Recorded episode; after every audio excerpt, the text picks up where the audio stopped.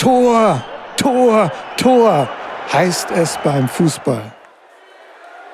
Eins, zwei, drei ruft man beim Volleyball. Und steh am Ende einer Kunstturnübung. Mein Name ist Bernd Passoth und heute ist unser Gast von der Wettkönigin zur ersten Bundesliga. Fußballerin Sandra Kopitzky. Moin Sandra. Moin, hallo.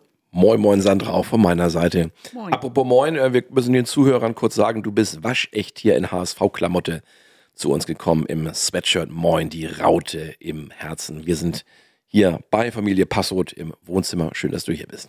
Vielen Dank.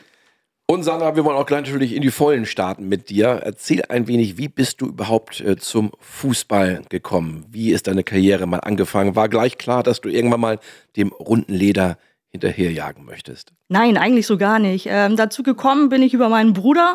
Ich habe einen zwei Jahre älteren Bruder, der hat damals schon beim HSV Fußball gespielt. Ich war beim Training dabei, fand das ganz gut habe mir das immer mal angeguckt und ähm, am besten fand ich eigentlich, dass die Jungs sich einfach dreckig machen können und dafür keinen Ärger gekriegt haben. Das wollte ich auch. Ich habe dann einfach mal ein bisschen mittrainiert. Meine Eltern haben mich dann auch angemeldet. Ja, und so ganz schlecht habe ich mich dabei nicht angestellt. Spaß hatte ich auch und dann bin ich dabei geblieben. Hier in Ochsenzoll auf der Paul-Hauenstein-Anlage? Ganz genau, da, ja. Wie alt warst bin, du? Ich war fünf Jahre alt. Fünf Jahre? Genau, bin Norderstädterin. Ja. Und ähm, die Anlage war ja direkt dann vor der Tür und dementsprechend war es dann der HSV damals. Und mit fünf Jahren habe ich angefangen, genau. Bei den Jungs als einziges Mädchen. Und wann warst du das erste Mal richtig schön dreckig? Wann konntest du dich das erste Mal richtig schön im, oh, im das Schlamm ging schnell. wühlen? Ne? Das ging ganz schnell, ja. Das habe ich richtig ausgekostet. Und ähm, ich denke mal, war denn auch äh, gleich klar, dass du bei dem Verein bleibst? Ist der HSV gleich deine große Liebe geblieben oder wie ging es dann weiter? Ja, in den Verein wird man ja natürlich reingeboren. Ne? Also als HSV-Fan kommt man ja auf die Welt, aber ähm, sportlich war das nicht so ganz klar. Wie gesagt, die Anlage war in Norderstedt vor der Tür, aber später mit elf war es dann so, dass es zwischenzeitlich mal so aussah, als wenn ich keine Zukunft im Fußball haben würde, weil der HSV keine Mädchenmannschaft hatte. Ja. Und bei den Jungs darf man nur mit äh, bis einschließlich zwölf spielen. Und ähm, der HSV hatte nur eine Frauenmannschaft. Da konnte man aber erst ab 15 eine Spielberechtigung erlangen und dadurch noch ein paar Jahre zu überbrücken und hatte dann das Glück, dass der Trainer vom TuS Alzertal damals von der Mädchenmannschaft auf mich zugekommen ist und mich gefragt hat, ob ich nicht Lust hätte, da zu spielen. Ja. Von daher musste ich dann dem HSV mal ein paar Jahre untreu werden.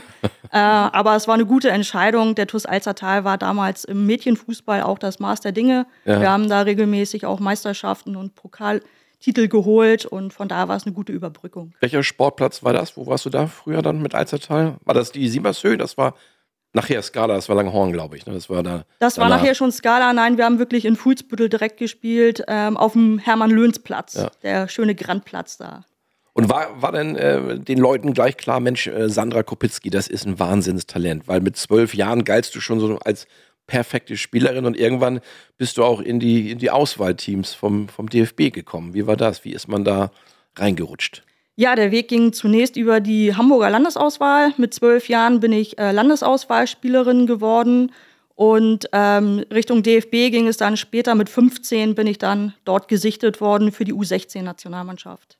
Und was war das für ein Gefühl für dich? Das war natürlich riesig. Also was ist das, was sich jeder Sportler wünscht, irgendwie mal für das Land auflaufen zu dürfen. Also selbst die Hamburger Auswahl war schon groß, aber dann ja. wirklich auch Länderspiele absolvieren zu dürfen mit Nationalhymne vorweg, das ist natürlich was ganz Großes. Wie, wenn man gesichtet wird, weißt du das im Vorwege? Strengt man sich dann besonders an? Bekommt man einen Anruf vorher und, oder sagt einem der Vereinstrainer, Mensch, heute ist jemand vom DFB da oder wie, wie war das? Ja, das war eine Maßnahme von der Hamburger Landesauswahl, ein Länderturnier, wo alle Bundesländer vertreten waren und da wusste man schon, dass dann entsprechende Scouts auch vor Ort sind.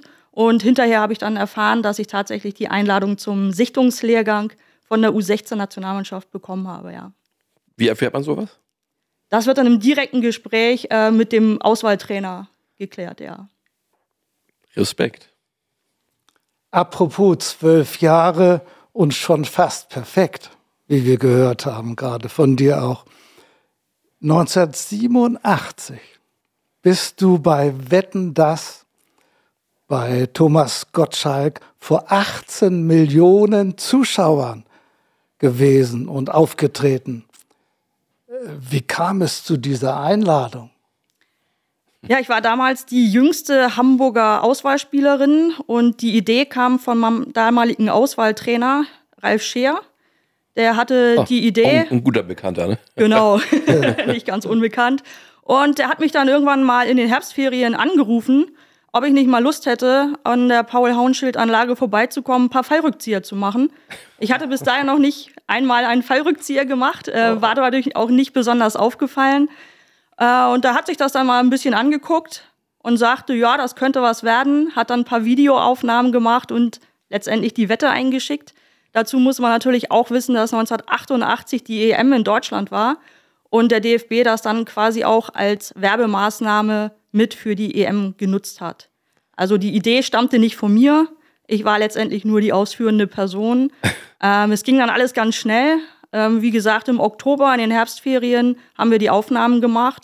Und im November war ich dann plötzlich in der Sendung. Da, da will ich mal ganz kurz äh, äh, zwischenfragen, wie schnell lernt man denn Fallrückzieher. Wenn du sagst, ihr standet hier irgendwo in Ochsensoll auf Platz 10 oder 11, äh, macht man dann drei Flanken kommen rein und beim dritten klappt das oder wie lange hast du gebraucht, bis du wirklich so einen äh, Fallrückzieher hinbekommen hast? Ja, das Gute war, dass mir der Ball nur zugeworfen wurde und okay. nicht geflankt. und das geht dann relativ schnell eigentlich. Also das kriegt man relativ schnell raus, wie man dann stehen muss und an welcher Stelle man fallen muss, um den Ball richtig zu treffen. Bernd, das probieren wir auch mal irgendwann nochmal aus. Ne? Na, um Vielleicht Gottes Willen. Das überlassen wir Sandra.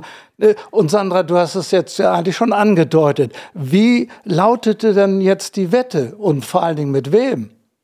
Ja, Wettgegner war dann ähm, Klaus Fischer, renommierter Fußballer, Nationalspieler und auch durch seine Fallrückzieher bekannt, im Gegensatz zu mir. Ähm, und letztendlich lautete die Wette, ähm, wem es schneller gelingt, äh, 30 Bälle quasi ins Tor zu bringen oder von 30 Fallrückziehern mehr zu schaffen, ähm, mehr Tore zu schießen. Für verschossene Bälle gab es dann Strafsekunden, sodass am Ende dann die Zeit gemessen wurde. Und letztlich fehlte mir dann eine Sekunde zum Sieg. Nein. Aber eine Sekunde. Eine Sekunde oder ein Ball, je nachdem, wie oh, man es nimmt. Das ist ja, das ist ja sehr. Ähm, war so eine ganz knappe Kiste, ja. Du hast äh, mir doch damals gesagt, es ist ja fast zu einer Majestätsbeleidigung gekommen. Äh, eigentlich hast du das eben schon ein bisschen angedeutet. Warum? Ja, es war so, ähm, ich hatte im Vorwege gar keinen Kontakt zu Klaus Fischer und äh, wie gesagt, ich war wirklich nur das ausführende Organ. Ähm, aber ich habe im Vorfeld mitbekommen, dass die Wette x-mal umgestellt wurde und ähm, man wohl so ein bisschen ausgelotet hat, wie man die Chancen für ihn erhöhen könnte. Nein, auch noch, äh, ursprünglich war mal gedacht, ähm, wer in einer Minute oder sogar zwei Minuten mehr Treffer erzielt. Ja. Und ähm, da hat sich dann wohl rausgestellt, dass ich da im Vorteil sein könnte, sodass diese Wette irgendwie ständig umgebaut wurde.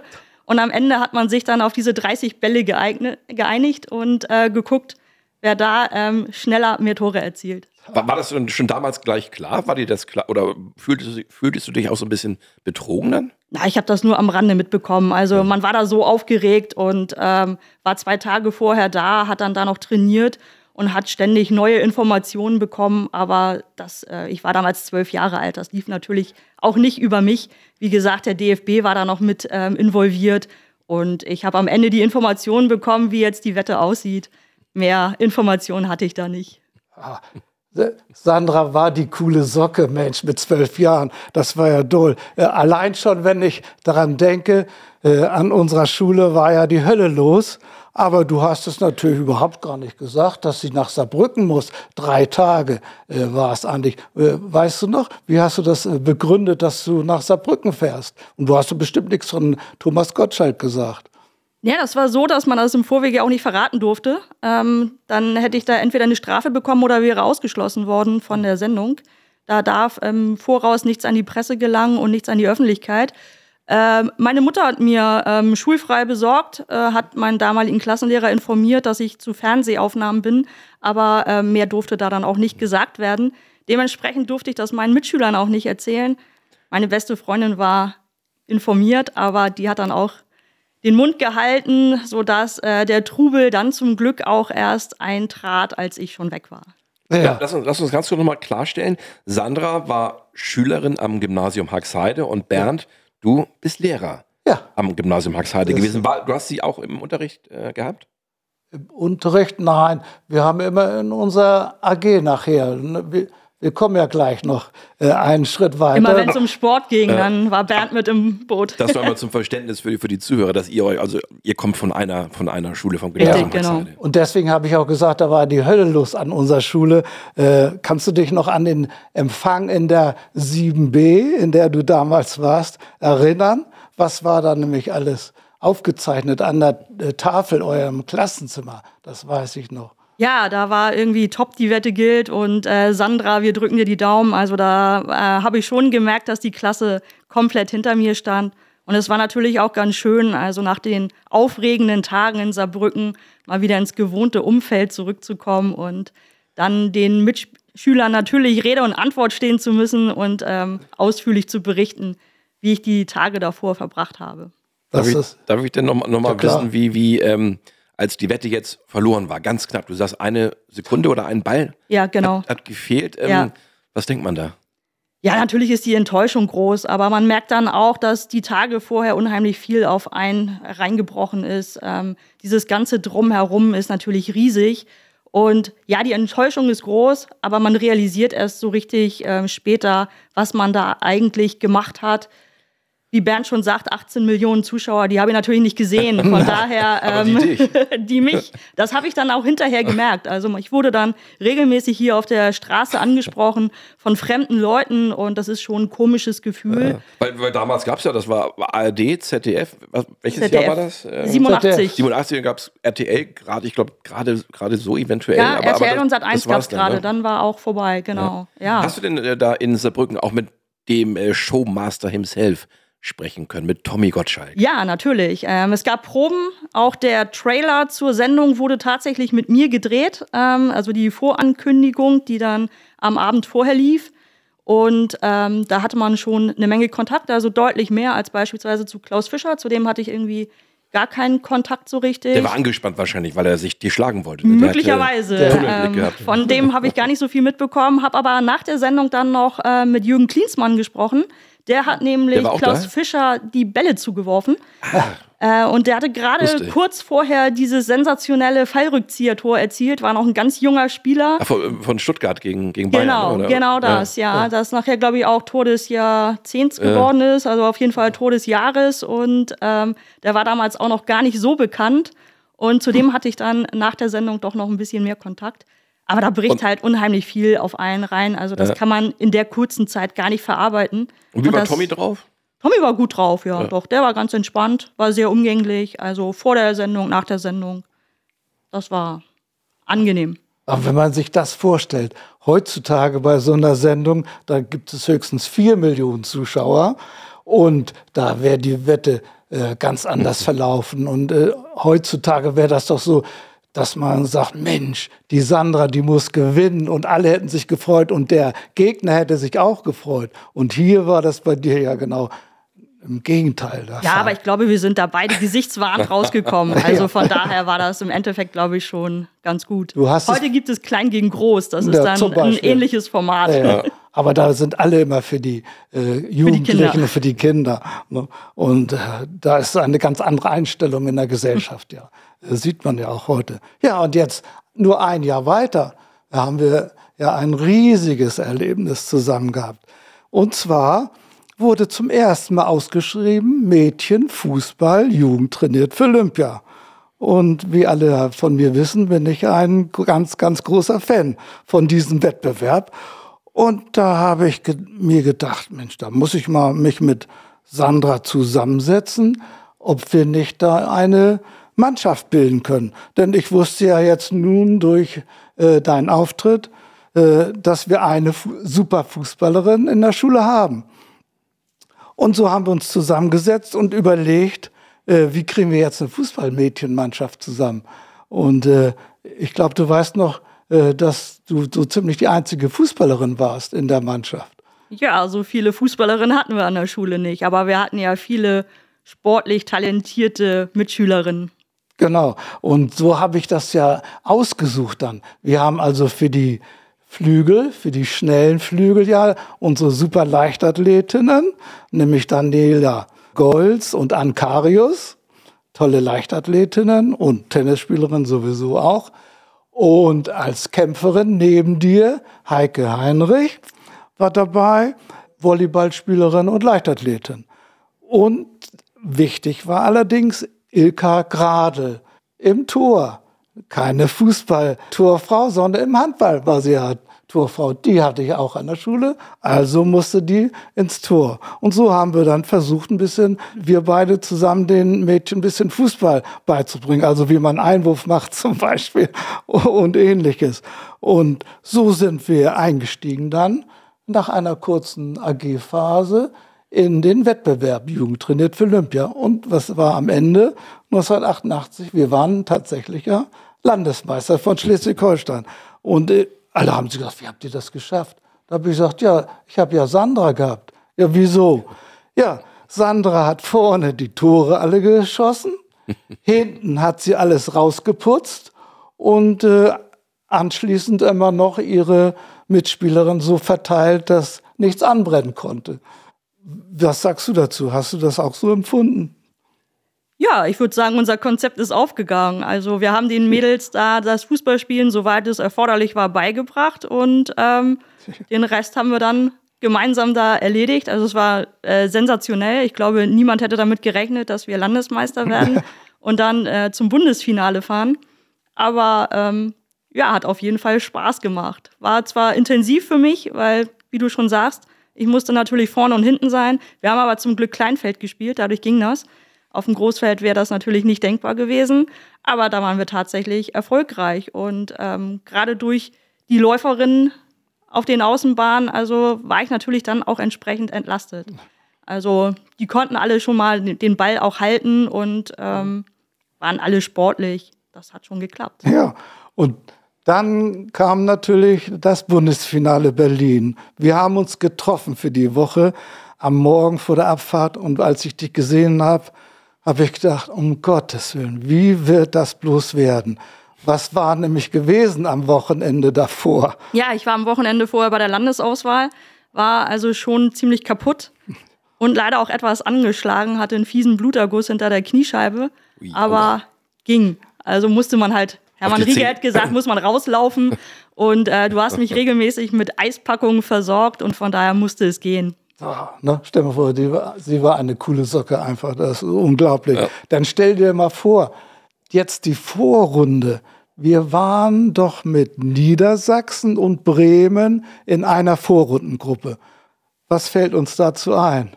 Ja, dazu fällt uns ein, dass wir verdammt viel Lospech hatten, weil das waren die späteren Finalisten. Und auch da fehlte uns in der Vorrunde nur ein Tor. Also ich habe es noch heute vor wie mir. Wie bei Wetten das im Endeffekt. Wie bei also, das, genau. Da schließt sich der Kreis, ja. genau. Ähm, und ja, es war wirklich, ich habe es heute noch vor Augen, es war verdammt knapp. Wir hatten vorher Angst eigentlich, dass wir da sportlich gar nicht mithalten können. Hatten uns vorgenommen, wir wollen die Veranstaltung genießen, egal wie es sportlich läuft. Und im Nachhinein hat sich herausgestellt, wir haben mit den beiden Besten mitgehalten. Und es war verdammt knapp.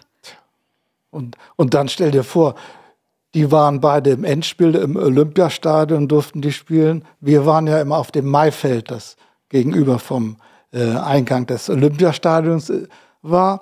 Und dann in der Hauptrunde, wir konnten ja nur noch äh, Platz sieben bis zwölf erreichen. Ja. Und da haben wir alle geschlagen. Aber wie? Ob Nordrhein-Westfalen mit 7-0 und Bayern haben wir geschlagen, Rheinland-Pfalz mit 5 zu 0. Also unglaublich einfach. Ja, es hat sich gezeigt, also wir hätten weiter oben landen können, aber ich glaube, das Wichtigste bei der Veranstaltung war wirklich dabei gewesen zu sein, die Veranstaltung zu genießen. Also wirklich eine großartige Veranstaltung. Ich habe in meiner Karriere eigentlich nichts Vergleichbares erlebt. Die Atmosphäre, die da in Berlin herrscht, wenn man diese ganzen Sportler auf den Straßen sieht und erlebt, da musste dann leider doch das olympische Motto her, dabei sein ist alles. Aber wir wissen, dass wir sportlich durchaus uns sehen lassen konnten. Ja, du sagst das, die Sportler in der Stadt. Ich glaube, wir Schleswig-Holsteiner, wir hatten rote Jacken gekriegt und die Bayern blaue Jacken und so wusste man immer, die sind aus dem Bundesland, die sind aus dem Bundesland. Und du sagst, das war so eindrucksvoll, das muss ich aber ganz doll unterstreichen. Kannst du dich an die Abschlussfeier äh, noch erinnern in der Max-Schmeling-Halle? Ja, ja, also sensationell. Da war wirklich, ähm, ja, eine unheimlich gute Stimmung. Und ähm, ich erinnere mich zum Beispiel auch noch an unseren Besuch ähm, auf der Waldbühne, auch sensationell und wie gesagt in den Straßen, die ganzen Sportler, die da unterwegs waren.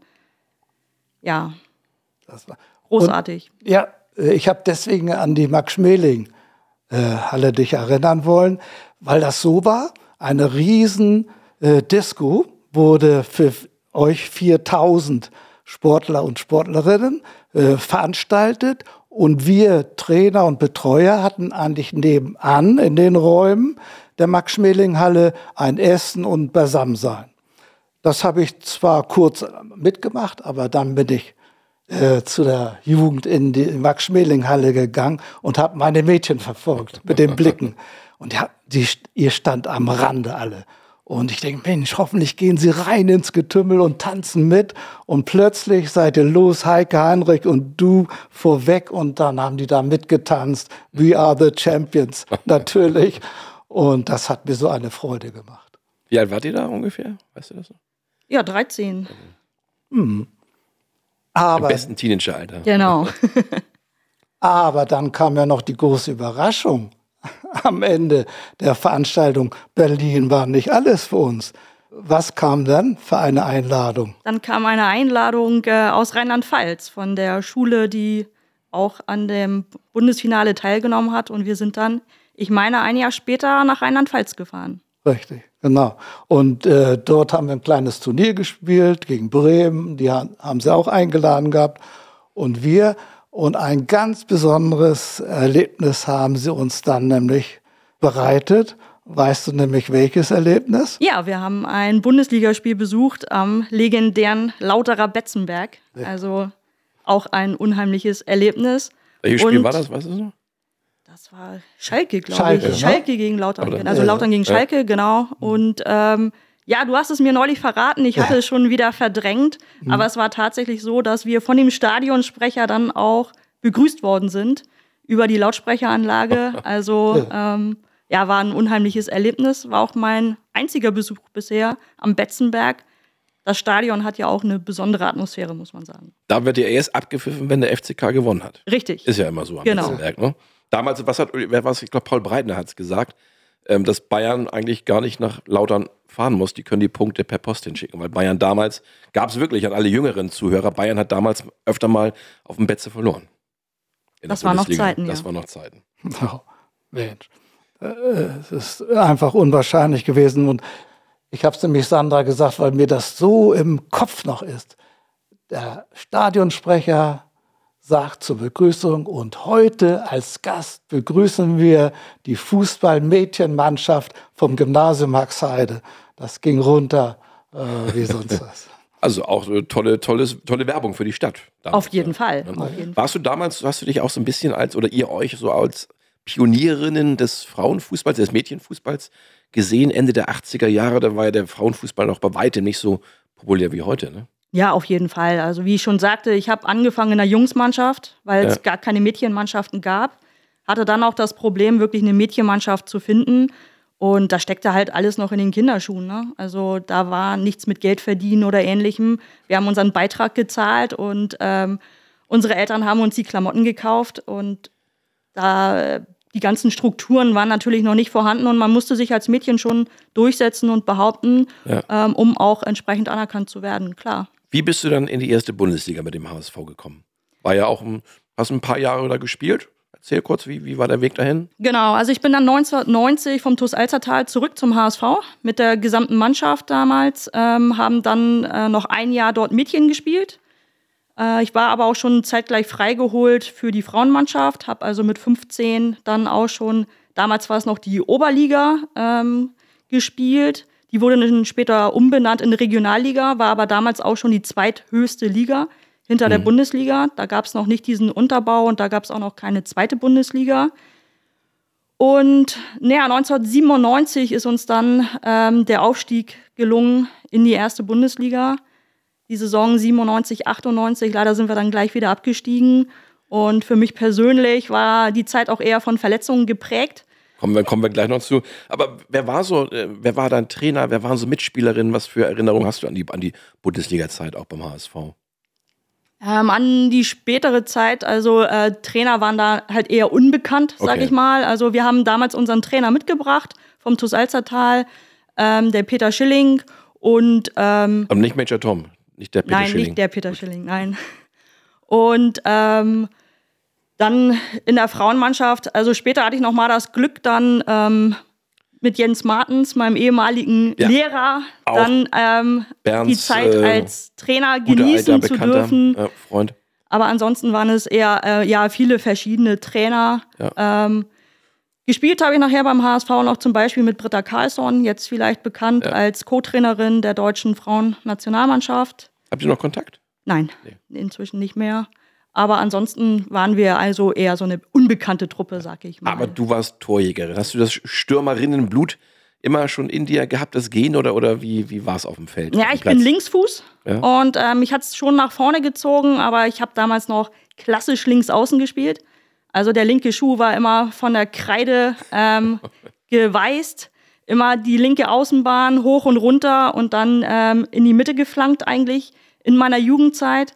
Nachher ist man ja so ein bisschen davon abgerückt und hat dann noch mit zwei Spitzen gespielt. Und dann habe ich so die halblinke Position eigentlich besetzt und ähm, habe mich da vorne schon ganz wohl gefühlt. Entweder offensives Mittelfeld oder direkt im Sturm auf der linken Seite. Ja. Und dann dabei auch das ein oder andere Tor erzielt, ja. Aber das Ganze war natürlich alles Hobby. Ihr habt noch nebenbei, hast gearbeitet wahrscheinlich, ihr habt Geld verdient, weil ähm, und abends dann trainiert oder wie, wie war das unter der Genau Woche? so. Also anfangs war ich ja noch Schülerin. Ja bis 94. 94 habe ich dann mein Abitur gemacht am Gymnasium Haxheide.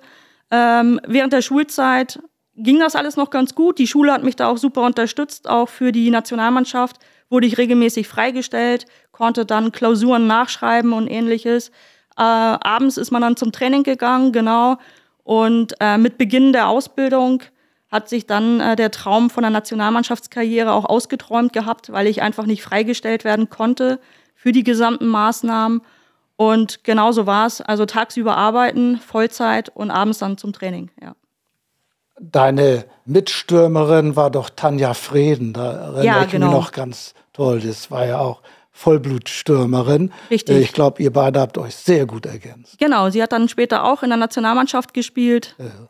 Ja, wir haben uns äh, sehr gut ergänzt. Ja, das, das war gut. Und äh, ein dritter Name ist mir auch immer noch im Kopf geblieben. Ich weiß nicht, Claudia von Lanken. Genau. Lanken, die war die Torhüterin. Tor. Ja, ja, genau. Hat später dann auch Bundesliga noch weiter gespielt und ist auch, auch als Trainerin. HSV, ne? Ja. Ich glaube inzwischen schon wieder weg, wenn ich ja, das richtig mitbekommen habe, aber war zwischendurch auch Trainerin beim HSV, ja. ja. Genau. Und dann war das vielleicht schon nach deiner Zeit Kim Kulich. Das war nach meiner Zeit, ja. Ja, die kam, war, war ja auch beim HSV und dann, die hat ja eine große Funktion beim DFB heute. Richtig, genau. Gut. Du hast den Namen jetzt Martens eben schon angesprochen und du hast auch deine Verletzungen angesprochen. Jetzt habe ich hier, oder der Bernd hat es äh, freundlicherweise auch äh, herausgeschrieben äh, und recherchiert, dass es 1999 wohl ein Trainingslager in Mölln gab unter dem damaligen Trainer Jens Martens mit dem HSV, dass dir in keiner guten Erinnerung geblieben ist. Was das ist, ist da, richtig. Was ist da passiert? Ja, ähm, wir waren im Trainingslager in Mölln. Es war das Abschlusstraining, 25. Juli 1999. Der Tag ist mir im Gedächtnis geblieben. Im Abschlusstraining habe ich mir die Achillessehne gerissen. Ohne Fremdeinwirkung. War natürlich ärgerlich. Man ist heiß auf die Saison. Will richtig wieder angreifen. Ähm, war meine dritte größere Verletzung, aber zu dem Zeitpunkt natürlich auch dann mit Abstand die schwerste. Da warst und du gerade 23 oder kommt das hin? 24, 24, genau, ja. Und das war das Karriereende dann für dich? Nein, noch nicht. Nee, nein. nein. Aber du hast also, dich wieder rangekämpft, ne? Genau. Aber, ähm, Uwe Seeler hat gezeigt, ähm, genau, ein Achillessehnenriss bedeutet nicht das Karriereende. Aber denkt man trotzdem drüber nach in diesen jungen Jahren? Ja, natürlich. Ähm, auch von außen wird es natürlich viel herangetragen. Äh, die Zeitung schreibt viel. Ähm, es gibt da natürlich den einen oder anderen Zweiflerer, aber für mich war zu dem Zeitpunkt klar, es soll weitergehen und es wird weitergehen. Wie gesagt, es war schon die dritte schwerere Verletzung zu dem Zeitpunkt. Ähm, wie wir auch schon sagten, man hat noch voll gearbeitet. Ja. Dann abends zum Training, zu den Spielen am Wochenende. Die Belastung ist natürlich unheimlich hoch. Aber das Reha-Zentrum in Norderstedt war eh schon zu meinem zweiten Zuhause geworden. Ich hatte einen super Betreuerstab um mich rum. Ich wusste, es wird weitergehen und es ist weitergegangen. Ich habe mich dann danach wieder rangekämpft, hat zwar eine Weile gebraucht, also ich bin quasi eine Saison lang ausgefallen, aber dann ähm, ging es noch ein wenig weiter zumindest. Sandra hat es eben schon erwähnt, den Namen des berühmtesten, prominentesten Bürger unserer Stadt, unser aller Vorbild. Wir denken ganz toll an ihn, an Uwe Seeler. Und eine aktuelle Meldung vom Ende Februar war ja, dass äh, er aufgenommen worden ist jetzt in die Hall of Fame. Nur sieben Spieler, Spielerinnen haben das äh, geschafft, nämlich Franz Beckenbauer, Lothar Matthäus, Gerd Müller, Karl-Heinz Rummenigge, Silvia Neid und Birgit Prinz. Kanntest du die eigentlich noch, Birgit Prinz? Oder war mit Birgit nicht Prinz habe ich zusammen in der Junior-Nationalmannschaft tatsächlich ah, gespielt, ja. Ja, toll. Wahnsinn. Dann hast du dich weiter rangekämpft. Wer hat dir dabei am meisten geholfen? Gibt es da Wegbegleiter, die dich unterstützt haben, die dir Kraft und Mut gegeben haben? Ja, am wichtigsten ist natürlich in so einer Situation immer die Familie, das ist ganz klar. Meine Eltern, mein Bruder, die haben mich immer unterstützt. Die haben mich überhaupt erst zum Fußball gebracht und mich im weiteren Verlauf auch immer mehr unterstützt. Aber natürlich ähm, das Team im Reha-Zentrum ja. ähm, und nicht zu vergessen Hermann Rieger, der Tag ja. und Nacht für mich da war, der auch jeweils ähm, die Erstdiagnose quasi gestellt hat, die Erstversorgung übernommen hat. Jens hat mich damals mit dem Auto erstmal zu Hermann gebracht. Der hat es sich angeguckt, ein Achillessehnenriss zu diagnostizieren ist nicht so schwer, das sieht man dann schon. Aber der hat mich erstmal versorgt, hat mir einen OP-Termin besorgt. Ähm, einen Arzt habe ich erst zwei Tage später zu Gesicht bekommen. Das äh, lief immer hervorragend. Auch unser damaliger ähm, Reha-Trainer Gerd Peuk war natürlich ganz wichtig für mich, ähm, der mich immer wieder rangeführt hat. Ich habe dann im Reha-Zentrum auch mit dem einen oder anderen HSV-Profi zusammen geschuftet, ähm, mit Armin Eck. Ja im Aquajogging mit Carsten Behron oder auch Thomas ja. Doll haben wir ähm, da Große das Reha-Zentrum gerockt. Und ähm, das ist natürlich ganz wichtig, dass da die Trainer, Therapeuten, Ärzte einen unterstützen. Aber natürlich gehört auch die Mannschaft dazu. Das darf man auch nicht vergessen, dass es immer wichtig ist, dann auch Kontakt zu der Mannschaft zu halten. Wie war es dann? Dann bist du wieder reingekommen. Du hast gesagt, ein Jahr hast du knapp äh, gebraucht. Wie ging es genau. dann weiter beim HSV mit dir oder für dich? Ja, ich habe mich dann erstmal über die zweite Mannschaft auch wieder rangekämpft. Ähm, wir haben dann ja wieder Regionalliga gespielt und ähm, ich habe dann bis 2001 habe ich äh, gespielt. Auch zwischendurch nochmal wieder von Verletzungen leider unterbrochen. Und im März 2001 war es dann endgültig vorbei. Im Training, abends bei leicht angefrorenem Boden, habe ich mir dann das Sprunggelenk gebrochen, das Syndesmoseband gerissen, eine sogenannte Weber-C-Fraktur für Kenner. Und da wusste ich, dass es dann vorbei sein wird. Ähm, schon vor der Diagnose war für mich eigentlich klar, dass es so auf Dauer nicht weitergehen kann, die Doppelbelastung mit Beruf und Sport. Ja. Und ich habe letztendlich gemerkt, dass es dann doch zu viel ist. Da warst du 26, 25, 26? 25, ja. genau. Also ist schon bitter in, in dem Alter wahrscheinlich. Ne? Wie, wie verkraftet man das denn? Ja, es ist natürlich früher als geplant, ganz äh, klar. Aber letztendlich muss man natürlich sehen, mit dem Fußball konnte ich kein Geld verdienen. Äh, ja. Man hat da ja auch eine Verantwortung dem Arbeitgeber gegenüber. Und äh, für mich war aber auch klar, dass ich äh, nicht unterklassig weiterspielen möchte. Das wäre sicherlich möglich gewesen. Da ist die Verletzungsgefahr dann aber auch ähnlich groß, wenn nicht sogar noch größer. Ja, und ich habe, wie gesagt, äh, früh angefangen, auch leistungsbezogen zu spielen. Mit zwölf Jahren hat das also schon über zehn Jahre dann auch gemacht. Man ordnet das ganze Leben dem unter, außer Beruf beziehungsweise anfangs Schule und später Beruf und Fußball gibt es eigentlich nichts, mal einen Urlaub oder so, mal abends feiern gehen oder so, ist alles nicht möglich. Und irgendwann muss man dann einsehen, dass es so irgendwie auch nicht weitergehen kann. Und wie gesagt, es waren viele Verletzungen. Mhm. Und man lässt natürlich immer so ein bisschen was auch äh, auf der Strecke dann. Man kommt nie zu voller Leistungsfähigkeit wieder zurück. Und da war es für mich dann klar, die Entscheidung zu treffen und dann aber auch die Entscheidung ganz oder gar nicht. Und in dem Fall war es dann gar nicht und ich habe vollständig mit dem Fußball aufgehört, ja. Was machst du beruflich? Ich Oder hast du damals gemacht? Ja. Ich bin Finanzbeamtin, war ich damals und bin es auch heute noch. Inzwischen ähm, bin ich in der Finanzbehörde in Hamburg, also dem Finanzministerium, Referentin für Betriebsprüfung, Steuerfahndung, Steuerstrafsachen. Ui. Genau, ich habe also damals in der Zeit auch als Steuerfahnderin gearbeitet. Ei, auch und ähm, ja, aber man war tagsüber halt unterwegs bei Durchsuchungen, ja. ähm, hat es manchmal gerade noch so zum Training geschafft. Und die Belastung ist dann schon ziemlich hoch, weil die Arbeitszeiten da natürlich auch nicht besonders gut planbar sind.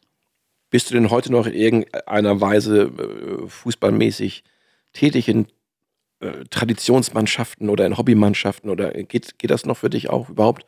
Oder wie sieht das aus? Also es würde natürlich gesundheitlich gehen, aber bei den Frauen ist es dann doch ein bisschen anders. Da gibt es dann äh, nicht so viele Ü-Mannschaften und Seniorinnen-Mannschaften. Äh, nein, ich habe damals tatsächlich aufgehört und seitdem auch äh, nicht mehr wirklich gekickt, außer vielleicht mal auf dem Bolzplatz mit meiner Nichte und meinem Neffen. Aber ansonsten ja. habe ich. Ähm, aber die Raute habe ich natürlich nach wie vor im Herzen und ähm, verfolgt natürlich die HSV-Spiele weiterhin, sowohl bei den Damen als auch bei den Herren. Wird es dieses Jahr mit dem Aufstieg klappen in die erste Liga, was die Herren betrifft? Was meinst du? Auf jeden Fall. Wir sind fällig. Warum bist du sicher? Ja, weil es einfach irgendwann mal so sein muss. Wir haben lange gelitten in der ersten Liga, ähm, haben uns immer wieder gerettet, bis es dann irgendwann nicht geklappt hat. Und jetzt muss es auch umgekehrt irgendwann mal wieder nach langer Leidenszeit nach oben gehen. Bist du ab und zu noch live im Stadion, im Volkspark? Ja, ab und zu, äh, meistens vorm Fernseher, aber ab und zu lasse ich es mir auch nicht nehmen, mal ins Stadion zu gehen, wobei meine Zweitliga-Bilanz nicht so gut ist und ähm, ich deshalb zum Schutz der Mannschaft ähm, und um den Erfolg nicht zu gefährden, mich im Moment dort fernhalte. Aber ich hoffe, dass ich dann in der ersten Liga wieder hingehen kann. Wir sind gespannt, ob das klappt. Noch ein Wort zu den HSV-Frauen. Der HSV hatte die Frauenmannschaft abgemeldet vor ein paar Jahren. Richtig. Ähm, hast du das verstehen können? Nein, natürlich nicht. Ähm, es fehlte da ein bisschen Geld. Ähm, das ist natürlich, wenn man sich die Dimension bei den Männern anguckt, ist das marginal. Und das kann man als Außenstehender natürlich nicht verstehen. Da wird es Zeit, dass sich da die Strukturen verbessern. Ich bin froh, dass man jetzt die Kurve wieder bekommen hat, wieder eine erfolgreiche Mannschaft hat und auch den Frauen drücke ich die Daumen, dass sie dieses Jahr dann in der Aufstiegsrunde als Sieger hervorgehen. Denn sie dominieren im Moment die Regionalliga und haben den Aufstieg auf jeden Fall verdient. Letztes Jahr war es die Frauenfußball-Europameisterschaft in England mit äh, wahnsinnigen Einschaltquoten, mit einem tollen Vize-Europameistertitel für die deutsche Mannschaft. Was kann dieses Turnier für den Frauenfußball bewirkt haben? Ja, ich glaube, das war ganz wichtig. Man hat gesehen, dass die Zuschauer interessiert sind, ähm, dass die Mädels da hervorragende Leistungen bringen und einfach mehr verdient haben, als sie bisher bekommen haben, sowohl an Anerkennung als auch natürlich aus finanzieller Sicht. Ähm, ich selbst habe die Erfahrung gemacht, dass ich ähm, Sport und Beruf nicht unter einen Hut bringen konnte. Und ich finde, jede Spielerin, die in den oberen Ligen spielt und auch in der Nationalmannschaft, hat es verdient, zumindest ähm, von dem Sport dann auch leben zu können. Wir müssen da nicht in Dimensionen denken wie bei den Männern, das wäre sicherlich auch fatal, aber irgendwie muss es möglich sein, beides unter einen Hut zu bringen, davon zu leben ich kann aber auch jedem nur empfehlen, natürlich nebenbei auch ähm, fürs zweite Standbein zu sorgen und auf die ja. berufliche Zukunft zu achten. Aber es muss möglich sein, da einige Jahre auch dann von dem Sport zu leben. Man sieht jetzt, dass die Stadien größer werden, voller werden. Ja. Viele, ähm, viele Bundesligisten, so wie Borussia Dortmund, ich glaube Hertha BSC, habe ich auch äh, gelesen, will jetzt auch ein Frauenfußballteam stellen. Ist das der richtige Weg?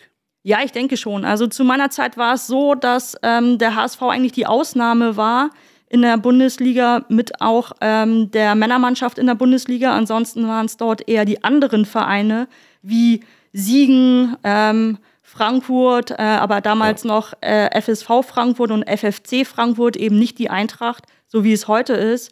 Duisburg, Brauweiler, also alles ähm, Vereine, die im Herrenbereich nicht so dominiert haben. Und das hat sich jetzt komplett gewandelt. Man sieht es, ähm, dass es halt auch die altbekannten Vereine sind, die großen Vereine, die im Frauenfußball vertreten sind. Und ich denke auch nur die sind auch äh, wirtschaftlich in der Lage, das Ganze vernünftig auf die Beine zu stellen.